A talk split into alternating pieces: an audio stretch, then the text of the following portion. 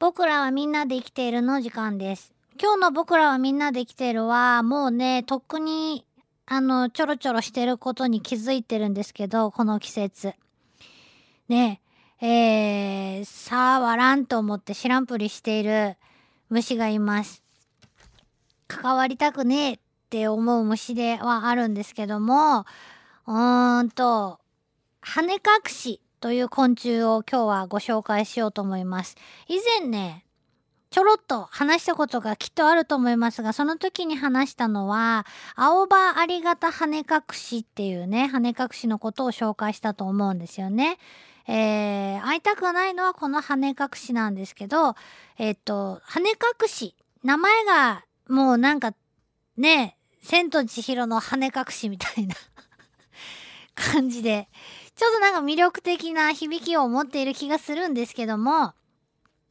どういう昆虫のことかっていうと、甲虫の仲間なんです。パッと見甲虫に見えません。アリとか、あの、ハサミムシとか、そんな感じに見えるんですけども、えー、甲虫の仲間です。で、羽隠し科というグループなんですが、ものすごく種類が多いと。もう、世界中で多分10万種類ぐらいいるだろうと。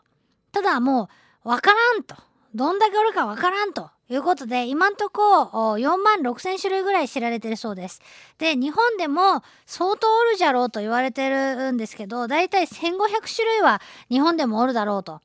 これむちゃくちゃ多いですね。1500種類って言ったら相当多いなと思いますけど、えー、そんなグループなんですね。で、体はだいたいそのみんなそのそんなに種類があるんで、それぞれみんないろいろなんですけど、だいたいその 特徴としては、ああ細長い。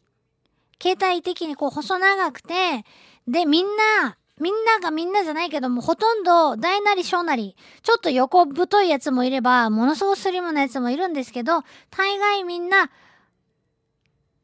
羽が短くて、お腹、細長いお腹がむき出しになってるんですよ。でもその短い羽は、えー、甲虫なだけにですね、硬い鞘羽、えー、を持っていて、その内側にはちゃんと後ろ羽が、あ薄いね、蜂の羽みたいなあの薄い、えー、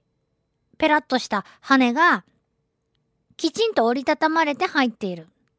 で、えー、全く一見飛べそうにないんですけど、おパってその短い前羽ですね、鞘羽を開いたら、開かんかな？後ろから、後ろ羽がですね、パって開けて出てきて、もう上手に飛べるんですね。で、着地したら、その後ろ羽を上手にまた畳んで、えー、単乱、単乱というか前羽の中に隠してしまうので、羽隠しって言われるんですね。で、ほんとその様子がですね、様子というか、もうその羽の感じはもうほんと、ちょっとやんちゃなね、学生服アレンジャーたちがやってた単乱ですよ。もうボレロ？みたいな。あんな感じです。本当にそんな短い羽なんですけど、えっ、ー、と、よくね、そんな短いことになったなって。まあ、動き回る上で、硬い鞘羽で細長い体を包んでおくのがきっと動きにくかったんだろうなと思うんですよ、その昔ね。で、だんだん、えー、前羽が短くなってって、で、後ろバネも出しっぱなしにしてたら、引っかかったりしてね、きっとどっかこう潜ったり、狭いとこ通りたかったんでしょうね。うん、想像ですよ。で、そんな中、で、後ろ羽出しっぱなしにしてたら、そんな狭いとこ通るときに引っかかって羽が破けちゃったりすると困るんで、だんだんだんだんきちんと折りたたんで、短くなった背羽の中にね、しまえるようになったのかなと思うんですけど、まあ、そんな風に羽を折りたたんだり、後ろ羽のあの、ね、ペラッとした、ああの羽を折りたたんだりできるっていうのも、やっぱりあの、歯脈、羽の脈の中の体液の、なんていうかな、圧力を調節したりしてんのかなって思うんですけどね。どうだか聞いてみないとわかりません。で、えー、そんな大きなグループ、羽隠しは一体どんなとこで見つかるかっていうと、実はね、私ん家の庭にもいろんな種類が来ます。で、例えば、犬ちゃんのお食事中の方すいませんけど、犬ちゃんのうんこさんとかを、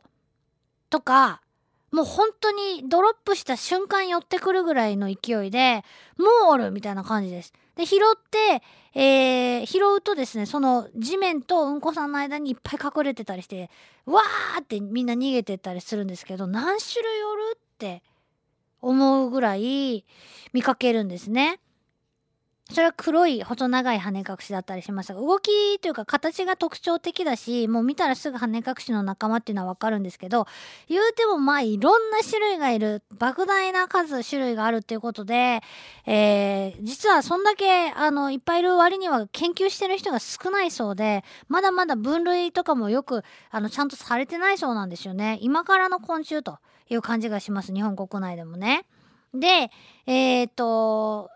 それぞれにみんなが同じようなものをね食べたりしてたら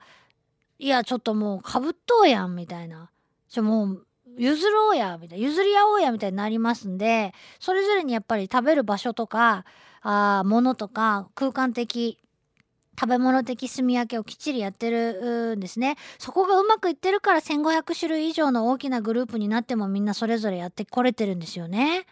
うん、なんてこう、何、ファミリー、ファミリー的な 仲の良い、えー、昆虫だと思いますけど、えっと、どんな生活してんのかっていうと、雑食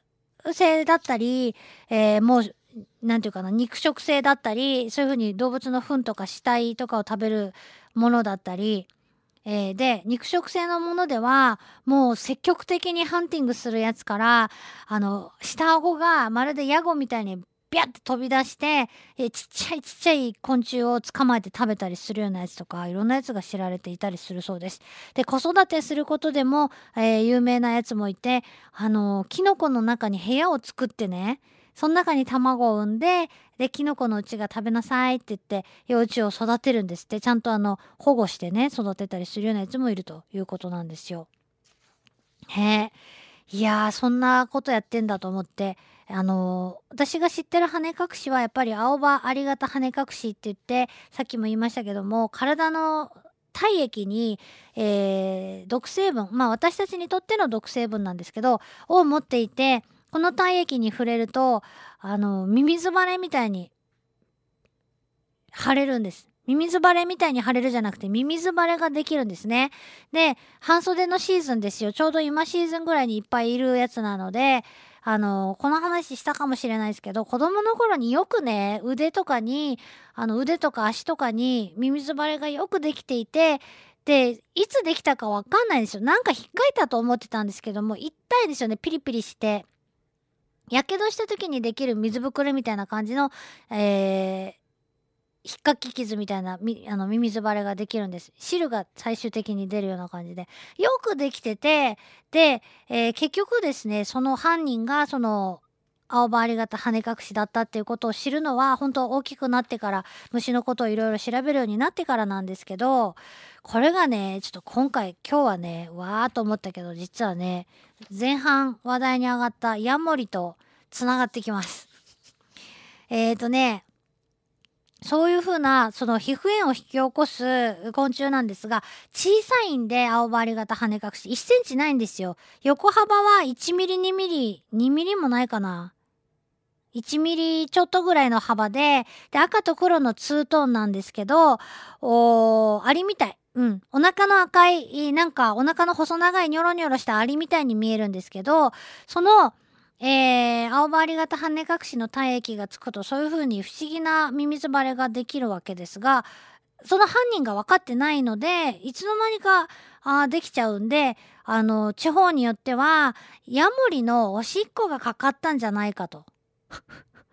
飛んだまあむしろヤモリはこんな虫を食べてくれてる方なのにもかかわらずですね。なのでヤモリのしょんべんってえいう風にそのミミズバレができたらね呼んだりする地域もあるそうです。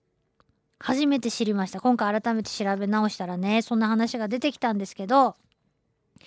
えー、そんなわけであの知らずにね、えー、できたミミズバレとかはもしかしたらその虫がね犯人かもしれないんですけどまあ大きくなってこうもう知ってるんでねもういたら絶対知らないふりするんですけどえー、知らないふりというか手で払ったりとかねいつの間にかやっちゃうんで仕方ないんですけどももしそういうねことがあったらね、えー、知らない間にね、えー、この虫に遭遇してたのかもしれないなと